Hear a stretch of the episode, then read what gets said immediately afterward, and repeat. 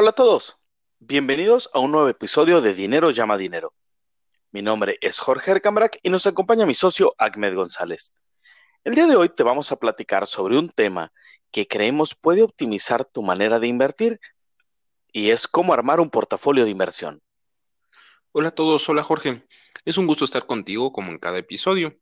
Efectivamente, hoy platicaremos sobre un tema súper importante que debes conocer antes de invertir o si ya lo estás haciendo, debes implementarlo en tu estrategia cuanto antes. Esto va muy ligado a la estrategia de diversificación, pero esta vez te daremos otro tipo de información para que lo tomes en cuenta. Hay un par de datos que queremos compartir contigo antes de entrar en materia.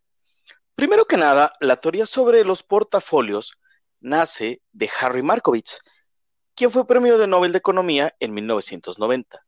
Para ser acreedor a este premio, en 1952 presentó un modelo matemático para reducir el riesgo con un determinado rendimiento llamado elección de carteras para colocación de capitales.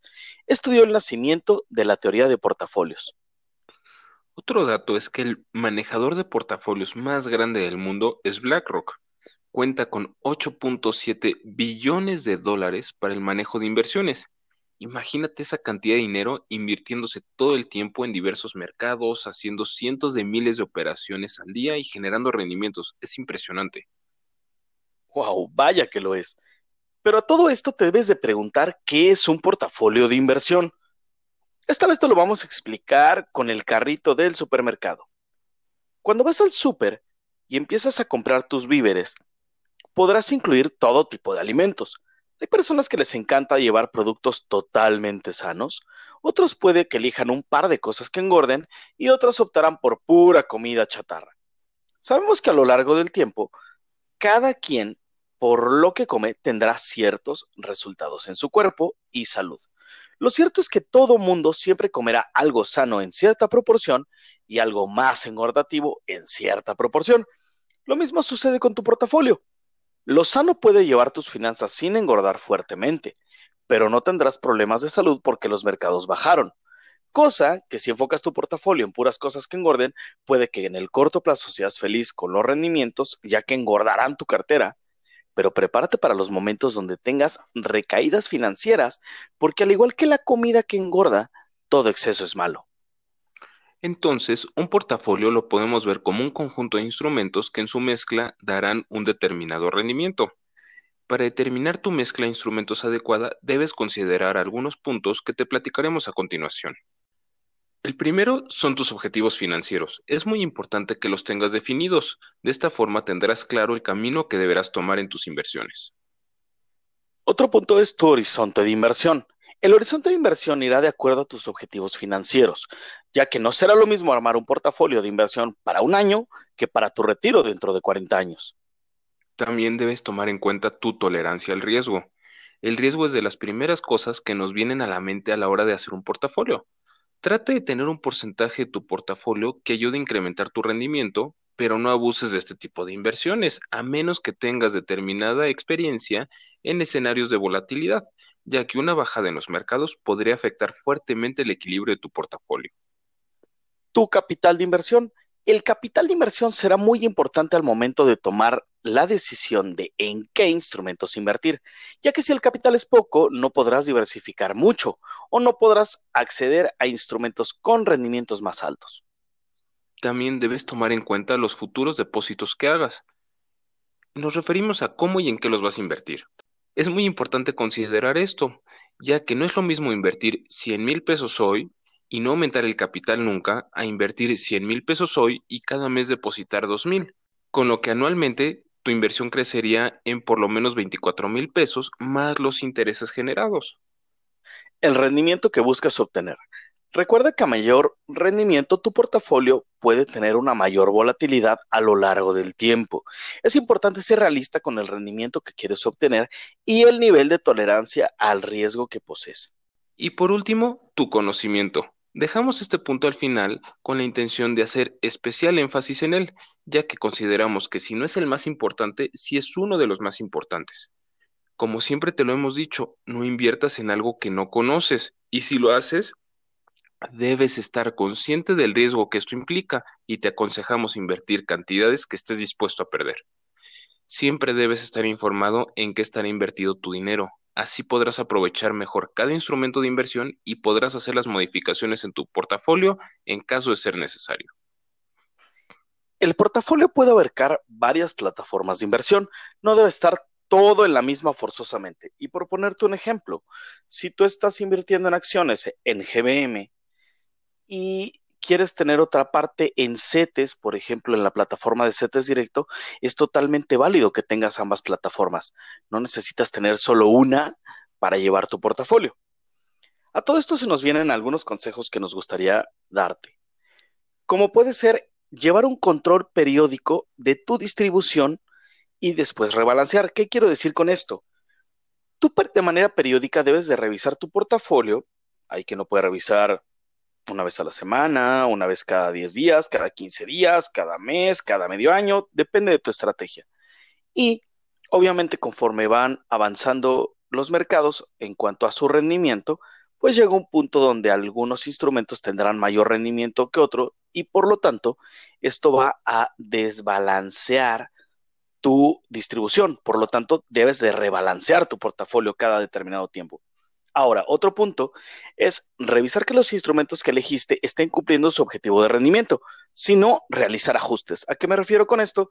Si tú elegiste determinada acción y estás viendo que no está pagando lo que tú habías esperado en algún momento, siempre y cuando no esté negativo, ya que nosotros personalmente somos de la idea de evitar tomar pérdidas, pero si ves que no está tomando ese rendimiento, no está generando ese rendimiento que tú quieres, pues puedes retirarlo de esa inversión y buscar otra alternativa que sí vaya en línea con el objetivo que estás buscando.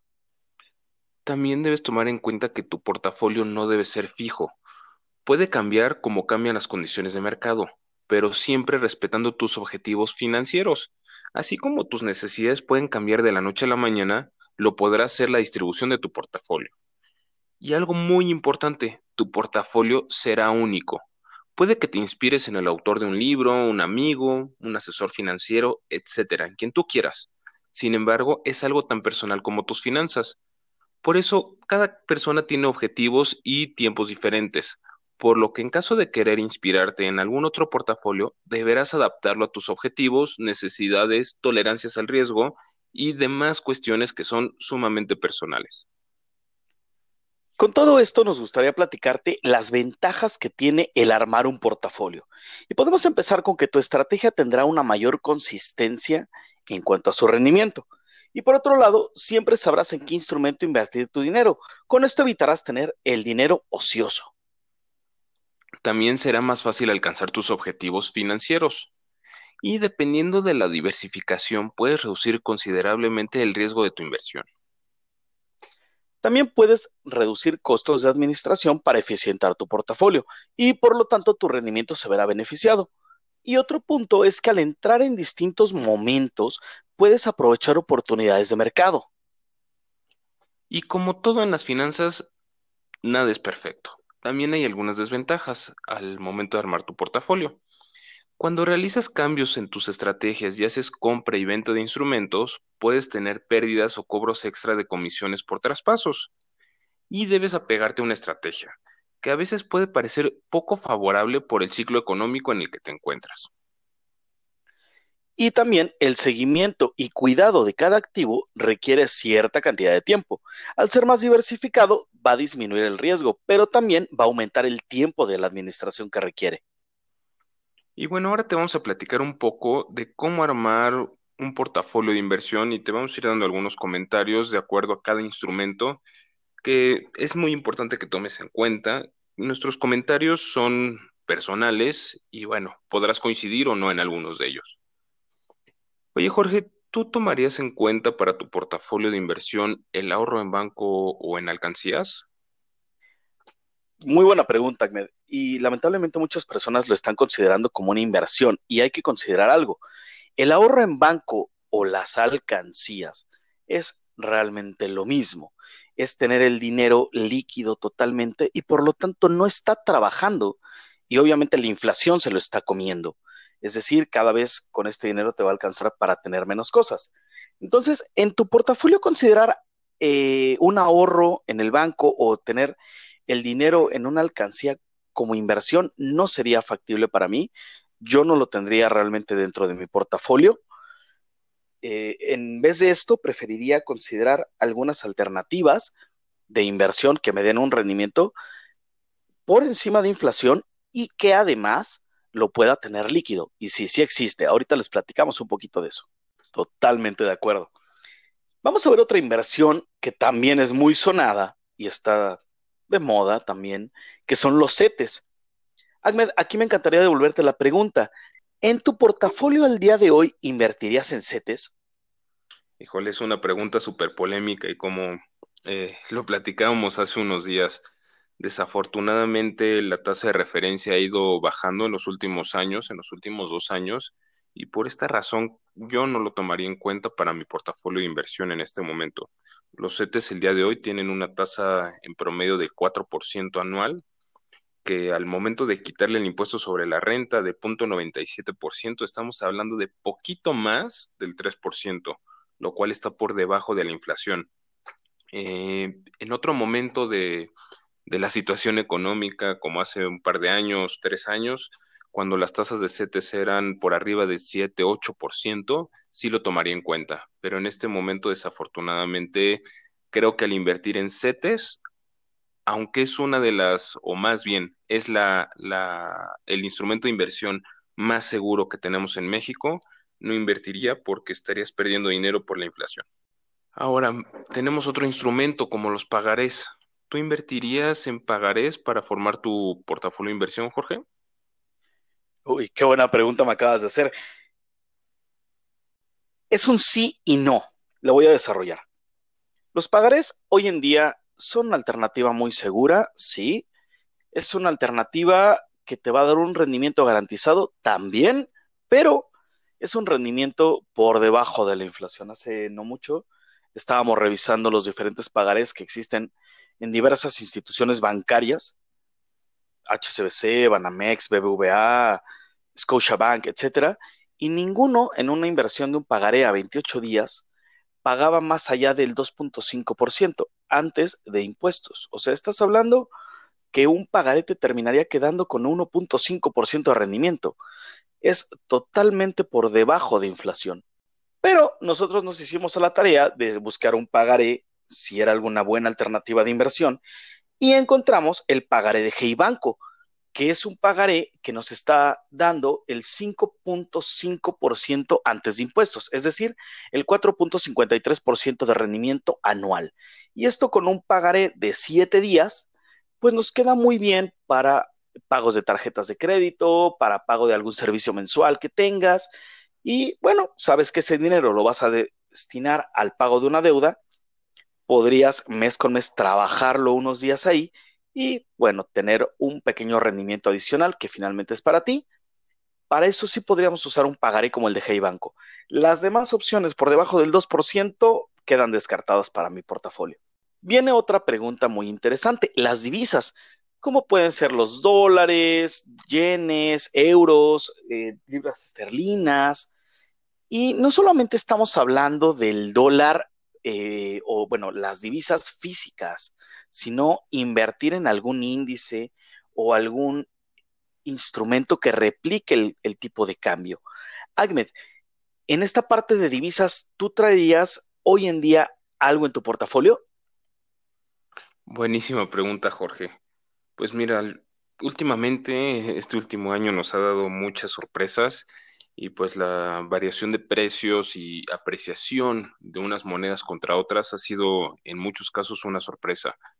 Sin embargo, bueno, eh, creo que empezando por el principio, el comprar y vender divisas en una ventanilla de una casa de cambio o en, de un banco para guardarlas por ciertos años y después esperar que se vayan eh, apreciando más, creo que no lo haría porque además es importante eh, recordar que cada transacción, tanto de compra como de venta, pues vas a tener cierta comisión que te cobran y hay un diferencial entre el, precio de compra y el precio de venta que pues estarías perdiendo cada vez que compras y vendes este tipo de divisas. Eh, platicamos cómo hace pues al menos 10, 12 años, el dólar estaba en aproximadamente 10 pesos y hoy está en 20 pesos. Entonces estás teniendo un, un aumento, una plusvalía del 100%, sí, pero en muchos años, lo cual pues podrías haber alcanzado rendimientos muy, muy superiores con otro tipo de, de instrumento de inversión. Entonces creo que no lo consideraría como tal pero hay una opción de invertir en divisas que, bueno, creo que platicaremos un poquito más adelante al momento de comprar acciones en, en otro, basados en otra moneda, que nos puede ayudar a tener un rendimiento adicional. Pero fuera de eso, creo que invertir en divisas el día de hoy no, no lo tomaría en cuenta para mi portafolio. Ahora, Jorge, eh, si nos vamos al lado de las OFIPOS, ¿formarían parte de tu portafolio de inversión? Muy buena pregunta. Las SOFIPOS, hace aproximadamente un año, año y medio, yo realmente estaba muy renuente a este tipo de sociedades financieras que ofrecían rendimientos muy interesantes, pero pues no me había dado la tarea de estudiar al 100% de ellas. Y una vez, después de conocerlas, de estudiarlas, y descubres que tienen elementos de protección como puede ser el seguro Prosofipo, que te protege tu capital hasta por 160 mil pesos, y también pues son respaldados por la Comisión Nacional Bancaria de Valores, bueno, no diría respaldados, diría más bien regulados por la Comisión Nacional Bancaria de Valores. Con este tipo de elementos te das cuenta que invertir en una SOFIPO es una buena alternativa, te puede dar un muy buen rendimiento. Estamos hablando que las SOFIPOS en promedio te pueden dar rendimientos por arriba del 9% anual. Y no solo eso, sino que siempre y cuando tu inversión esté justo por debajo de este seguro ProSofipo o 160 mil pesos, también tu inversión es libre de impuestos. Eso también ayuda mucho. Entonces no debes estar pensando en antes de impuestos, sino ya es un rendimiento neto lo que percibes. Definitivamente las OFIPOS se me han hecho un instrumento de deuda a corto plazo, es decir, menos de un año, excelente para tu fondo de emergencia o inclusive para hacer algún pago en un futuro, también lo puedes hacer. Creo que una Sofipo es un buen instrumento. Sí, sí lo traigo contemplado en mi portafolio de inversión. Ahora, la siguiente pregunta sería, cambiando otro poco de inversiones, vamos a los fondos de inversión. Ahmed, si yo tomara los fondos de inversión de deuda, ¿te gustaría invertirlo o considerar invertir en un fondo de inversión de deuda dentro de tu portafolio? Buenísima pregunta, Jorge. Pues mira, creo que la respuesta va muy ligada a lo que platicamos hace ratito de CETES y de los pagares. Eh, los fondos de inversión de deuda, principalmente en México, están invertidos en, en CETES, en instrumentos de, deuda gubernamental, en bonos del tesoro, etcétera. Son, son instrumentos que por el momento tienen una tasa muy baja de rendimiento, muy, muy baja, 4%, 3%, algunos hasta el 1%, en algunos instrumentos puede ser hasta negativa. Entonces, si esto le sumamos la comisión por manejo del fondo, que en los instrumentos de deuda eh, estamos hablando de aproximadamente el 1%, pues creo que no convendría mucho en este momento y pues no, no lo tomaría en cuenta para mi portafolio. Pero vamos a otra cosa, Jorge. Si nos vamos ahora a fondos multiactivos, fondos de inversión multiactivos, ¿tú los tomarías en cuenta para tu portafolio? Muy buena pregunta, Ahmed. La verdad, los fondos de inversión de multiactivos no solamente estás hablando de fondos dentro de fondos de inversión, sino que también estás hablando de comisiones dentro de comisiones del fondo de inversión. Y recuerden que algo muy importante es que ningún fondo de inversión, ya sea de deuda, de multiactivo o los de renta variable, está garantizado por el IPAP. Es decir, si quiebra un día la institución, quiebra el fondo de inversión, no hay manera de recuperar ese capital cosa que con otro tipo de instrumentos sí hay un respaldo o un resguardo. Ahmed, vamos a la última parte que también se me hace interesante, que son los fondos de inversión de renta variable. ¿Tú traerías fondos de inversión de renta variable en tu portafolio? Aquí es una pregunta muy interesante y un poco más compleja porque sería sí, pero no. Sí, si tomar en cuenta únicamente fondos de gestión activa. ¿Por qué? Porque si bien el riesgo es mayor, la recompensa también va a ser mayor. E invertiré en ellos siempre y cuando conozca a detalle el prospecto de inversión. Me refiero a conocer en qué empresas va a estar invirtiendo mi fondo y también conociendo las comisiones que me cobran para que pues valga la pena estar dentro de un fondo de este tipo. No, no lo haría, por otro lado, si fuera un fondo de gestión pasiva, uno que replique un índice como el S&P 500, el IPC o cualquier otro índice. ¿Por qué? Porque para eso creo que mejor existe un ETF que cobra comisiones mucho más bajas y pues va a ser mucho más fácil eh, tener rendimientos mayores a los del índice o seguirlos mucho más de cerca y con comisiones, como decía ya, mucho más bajas. Pero sí, si el riesgo eh, está contenido o está dentro de lo que yo estoy dispuesto a aceptar y eh, la recompensa sería mayor a la de un índice, sí, sí entraría los fondos de, renta variable y sí formarían parte de, de mis inversiones. Ahora, Jorge, si nos vamos al lado del mercado de valores, creo conocer la respuesta de si formaría o no parte de tu portafolio, pero platícanos. en efecto, realmente para mí el mercado de valores es un activo fundamental que debe estar en todo portafolio, pero primero hay que hacer una recomendación. Si tú estás empezando en el mercado, estás empezando a invertir, estás empezando a hacer tu portafolio de inversión, sí es importante que estos instrumentos de renta variable tengan un porcentaje de mínimo a nulo no te recomendaría que luego, luego empezaras a meterle un porcentaje fuerte.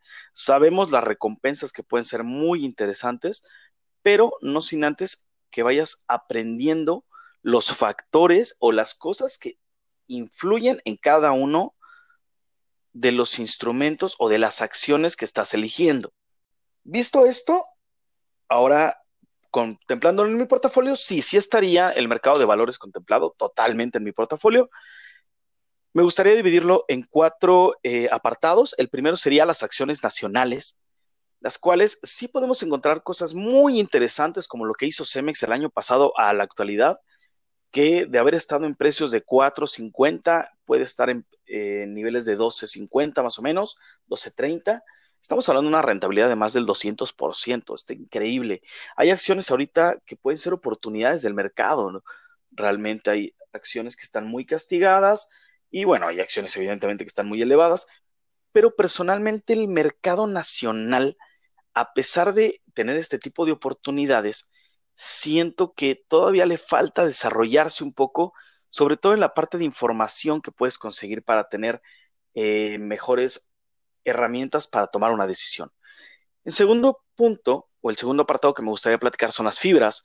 Las fibras me gustan también traerlas en el portafolio, no tanto por la parte del crecimiento, como podríamos pensar en acción, sino los dividendos que pagan. Las fibras finalmente son como rentas, por así decirlo, y que tienen rendimientos muy interesantes, que van aproximadamente entre el 8.5 a más del 9%.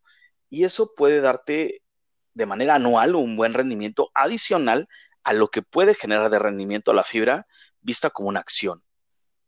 Otro instrumento que también me gusta son las acciones del SIC, es decir, las acciones eh, internacionales, que ahí traen el tipo de cambio.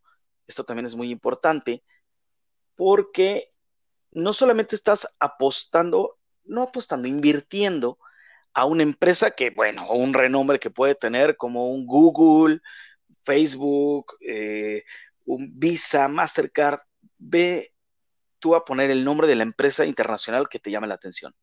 Y a esto no solo agrégale el crecimiento, que bueno, depende de la empresa, si va a ser de crecimiento una empresa más madura donde ya estás buscando incluso dividendos, sino también el tipo de cambio aquí entra en juego, donde no solo la acción te puede beneficiar, sino también el tipo de cambio te puede ir ayudando a lo largo del tiempo. Y finalmente, los ETFs. Los ETFs también es una estrategia muy interesante, no solo por la diversificación, sino por su costo de administración es muy bajo, vas a estar muy diversificado, vas a tener un buen rendimiento, puedes seguir índices como el Standard Poor's 500, como puede ser el IPC, el Bovespa, y a comparación de los fondos de inversión que te cobran en promedio un 2% de comisiones anuales, pues bueno, los ETFs te estarán cobrando en promedio 0.3 a 0.6 aproximadamente. Serán las comisiones de los ETFs de manera anual, lo cual a lo largo del tiempo muestra un diferencial en el rendimiento. Y bueno, Ahmed, vamos también por último, hablando de inversiones, a las criptomonedas. este tema tan polémico que hemos estado escuchando. La pregunta del millón, ¿invertirías, no invertirías, estaría o no en tu portafolio las criptomonedas? Buenísima pregunta y justo como dices, es un tema que está súper de moda y desafortunadamente creo que está tan de moda que mucha gente con poca o nula experiencia está invirtiendo en ellas. Y bueno, sí, muchas veces están teniendo rendimientos muy buenos, pero también caídas muy, muy fuertes. Y este es uno de los detalles con las criptomonedas. Bien decía eh, Bill Gates hace unos cuantos días que si no tienes el dinero de Elon Musk, mejor no inviertas en criptomonedas. Y curiosamente en el mundo solo hay una persona que tiene más dinero que Elon Musk y es Jeff Bezos, el CEO de Amazon. Entonces nos está diciendo que prácticamente nadie invierta en criptomonedas. Miren, no lo considero tanto a ese extremo, considero que sí puede ser una buena opción, pero yo no metería más del 3 o el 5% de todo mi portafolio de inversión en criptomonedas. Y más porque en este momento estamos muy cerca de niveles máximos y pues estaríamos comprando a un nivel muy, muy alto. No sabemos si esto sea un nuevo piso y de ahí el techo, el siguiente techo esté mucho más arriba no lo sabemos y ese es el, gran detalle con las criptomonedas. Hay una incertidumbre, no hay eh, pues algo que sustente este valor, entonces es una inversión muy complicada y pues bastante delicada, porque así como podemos ganar de la noche a la mañana, lo podemos perder todo en este caso. Hay criptomonedas en las que la gente ha invertido y el día de mañana ya no existen. Entonces esto también es un muy buen mensaje para que antes de invertir en X o Y criptomoneda, eh, veamos cuáles son sus bases, veamos para qué está pensada, porque curiosamente cada criptomoneda tiene un fin en específico. Algunas son para videojuegos, otras son para pagar cuestiones de marketing, otras sí son como dinero, entre comillas, real. Entonces es muy importante considerar todos estos puntos antes de invertir. Y bueno, regresando a la pregunta, me desvío un poquito, sí lo tomaría en cuenta para mi portafolio, pero no sería más del 5% del total de mi portafolio en este momento. Y ahora hay algo muy importante que debes considerar y es que un portafolio de inversión no se arma de la noche a la mañana. Como viste, son muchísimos los factores que se toman en cuenta y toma mucho tiempo y esfuerzo, por lo que debes estar tranquilo si estás empezando y aún no logras armar tu portafolio como lo deseas. Y también toma en cuenta que tu portafolio se irá modificando con el paso del tiempo, especialmente si tu objetivo de inversión es tu retiro y aún faltan varios años para ello. Cuéntanos en nuestros distintos canales cómo has ido armando tu portafolio de inversión o qué instrumentos te gustaría que formaran parte de él. En Instagram encuéntranos como dinero llama dinero, todo junto y sin espacios, o escríbenos al correo contacto dinero llama dinero arroba. Si te quedó alguna duda, haznosla saber y con gusto te la resolveremos. También puedes hacernos llegar tus comentarios y temas de los que te gustaría que habláramos en futuros episodios. Puedes escucharnos en Spotify, Apple Podcast y Google Podcast. Nos escuchamos en el siguiente episodio para seguir hablando de finanzas personales. Recuerda que las finanzas personales no es un tema complicado, depende de quién te lo explique y para eso existe Dinero llama dinero. Hasta la próxima.